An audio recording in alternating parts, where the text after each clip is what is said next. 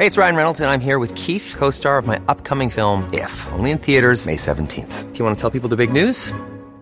All right, I'll do. Sign up now and you'll get unlimited for $15 a month in six months of Paramount Plus Essential Plan on us. Mintmobile.com slash switch. Upfront payment of $45 equivalent to $15 per month. Unlimited over 40 gigabytes per month. Face lower speeds. Videos at 480p. Active Mint customers by 531.24 get six months of Paramount Plus Essential Plan. Auto renews after six months. Offer ends May 31st, 2024. Separate Paramount Plus registration required. Terms and conditions apply if rated PG.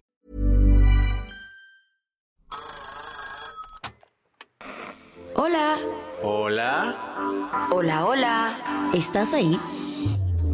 ¿Quieres saber lo que está pasando en tu país y en el mundo en pocos minutos? Te lo cuento.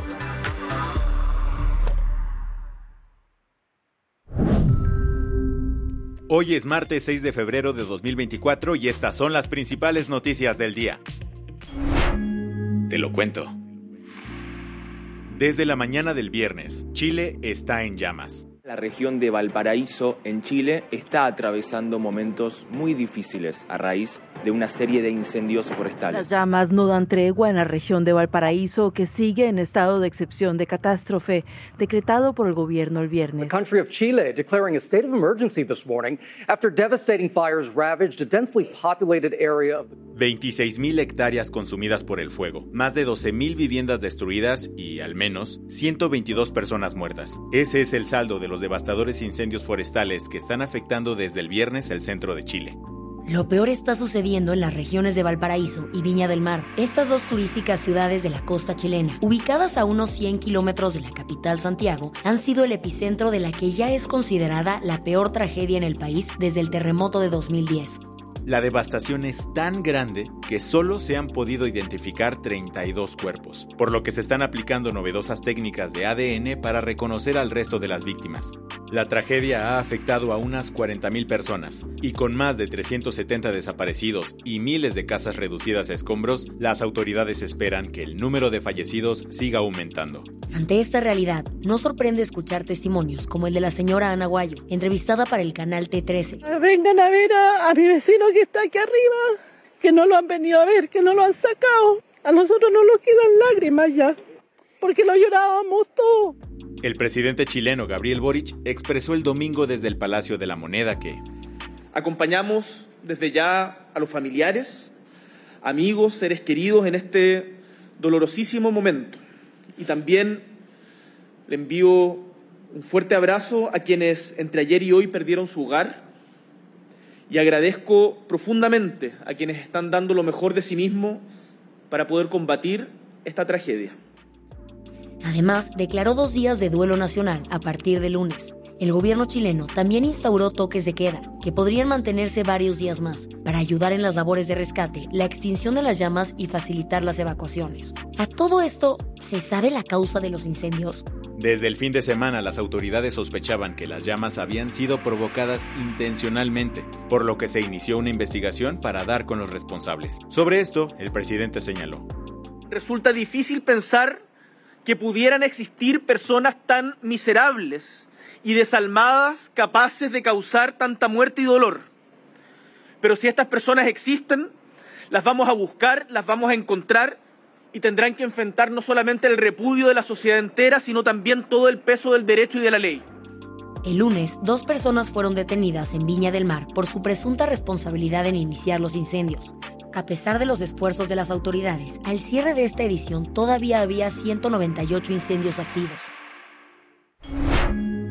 ¿Qué más hay? Con un montón de controversias, Nayib Bukele aseguró su reelección en El Salvador este domingo. Más de 5 millones de salvadoreños fueron convocados a una jornada electoral histórica. Nayib Bukele, quien se hace llamar el dictador más cool del mundo mundial, buscaba un segundo mandato, algo nunca visto desde la promulgación en 1983 de la actual constitución, que prohíbe la reelección inmediata.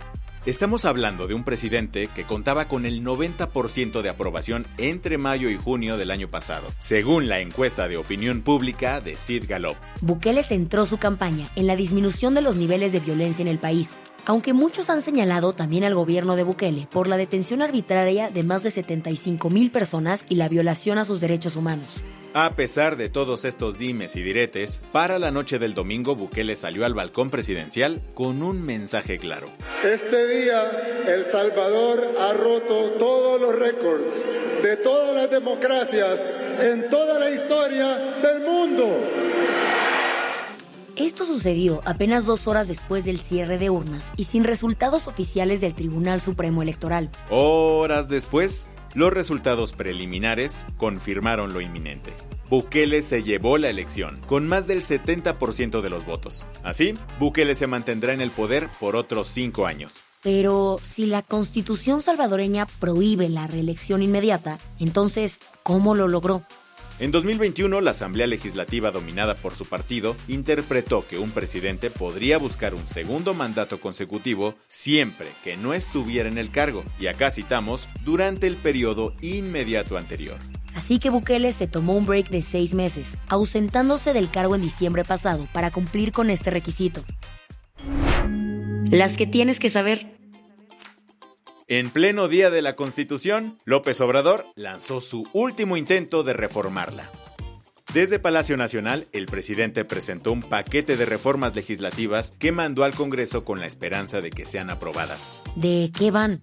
Es un tutti frutti que va desde la reforma a las pensiones, con la que busca que los trabajadores cobren el 100% de su sueldo como pensión, hasta la reforma del Poder Judicial, que busca que jueces y ministros sean electos por voto popular. Entre las iniciativas presidenciales también está una reforma al salario mínimo, la desaparición de organismos autónomos, la reducción de gastos de campaña y una reforma a la ley de la industria eléctrica 2.0, pues la aprobada en 2021 fue invalidada por la Suprema Corte la semana pasada. Por andar presentando su paquetaxo legal, López Obrador no viajó a Querétaro para participar en el aniversario de la Constitución de 1917, evento al que tradicionalmente asisten los presidentes cada año. El que sí se lanzó fue el ministro de la Suprema Corte, Alberto Pérez Dayán, en representación de la ministra presidenta Norma Lucía Piña. Aprovechando el spotlight, el ministro aseguró que el Poder Judicial tiene perfectamente claras esas palabras y entiende que por encima de la Constitución no hay poder alguno, nada ni nadie. No permitamos que esto se olvide o se confunda. Y es precisamente la Constitución Federal, esta que ahora conmemoramos, la que dio a la Suprema Corte de Justicia de la Nación las facultades suficientes para invalidar cualquier acto que no la respete independientemente de la fuente de la que provenga, electa o no electa. Como quien no quiere la cosa, el ministro Pérez Dayán dijo esto después de que Morena amenazó la semana pasada con aplicarle un juicio político por ser el voto decisivo en la invalidación de la reforma a la industria de la ley eléctrica. No está siendo un buen 2024 para la monarquía inglesa. A través de un comunicado, el Palacio de Buckingham informó que el rey Carlos III padece de cáncer. La enfermedad fue diagnosticada durante los procedimientos médicos a los que se sometió la semana pasada para tratar un agrandamiento de próstata. Aunque el Palacio de Buckingham no confirmó qué tipo de cáncer tiene el rey, se sabe que no es prostático. Además, el palacio informó que King Charlie comenzó ayer mismo su tratamiento médico. Esto lo mantendrá alejado de cualquier actividad pública a más de un año y medio de tomar el trono británico. Sin embargo, la familia real aseguró que el rey está optimista y espera retomar sus actividades lo más pronto posible. A poco más de un año de que Dani Alves fue detenido, el juicio en su contra por presunta violación arrancó oficialmente este lunes. Durante la primera sesión, la denunciante reafirmó su versión, alegando que en 2022 el exfutbolista la agredió sexualmente en un antro de Barcelona. El proceso judicial contra Alves está abierto al público, pero la identidad de la mujer se mantendrá en anonimato para su protección. El último día del juicio será este miércoles, cuando Dani dé su propia declaración. En caso de ser declarado culpable, el exjugador podría enfrentar de 4 a 12 años de prisión. La del vaso medio lleno.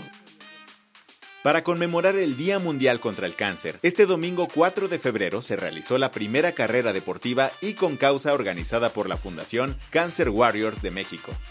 Decenas de personas recorrieron la Ciudad de México en dos modalidades. Una caminata de 3 kilómetros en la que participaron niños y personas con capacidades diferentes y dos carreras de 5 y 10 kilómetros. El objetivo principal, de acuerdo con el presidente de la fundación, Kenji López, fue concientizar a las personas sobre la importancia de una detección temprana del cáncer. Y es que tal como dijo para Milenio, el deporte, dicho por el Instituto Nacional del Cáncer de Estados Unidos, la actividad deportiva tiene la posibilidad, Paola, de reducir el riesgo de padecer hasta 13 tipos de cáncer. Entonces, apostamos por la detección temprana, pero apostamos también por el ejercicio del deporte como una actividad y acciones preventivas.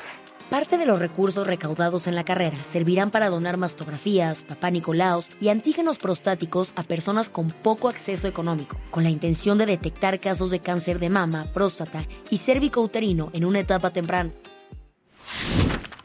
Con esto cerramos las noticias más importantes del día. Yo soy Baltasar Tercero. Y yo soy Isabel Suárez. Gracias por acompañarnos hoy en Te lo cuento. Nos escuchamos mañana con tu nuevo Shot de Noticias. Chao.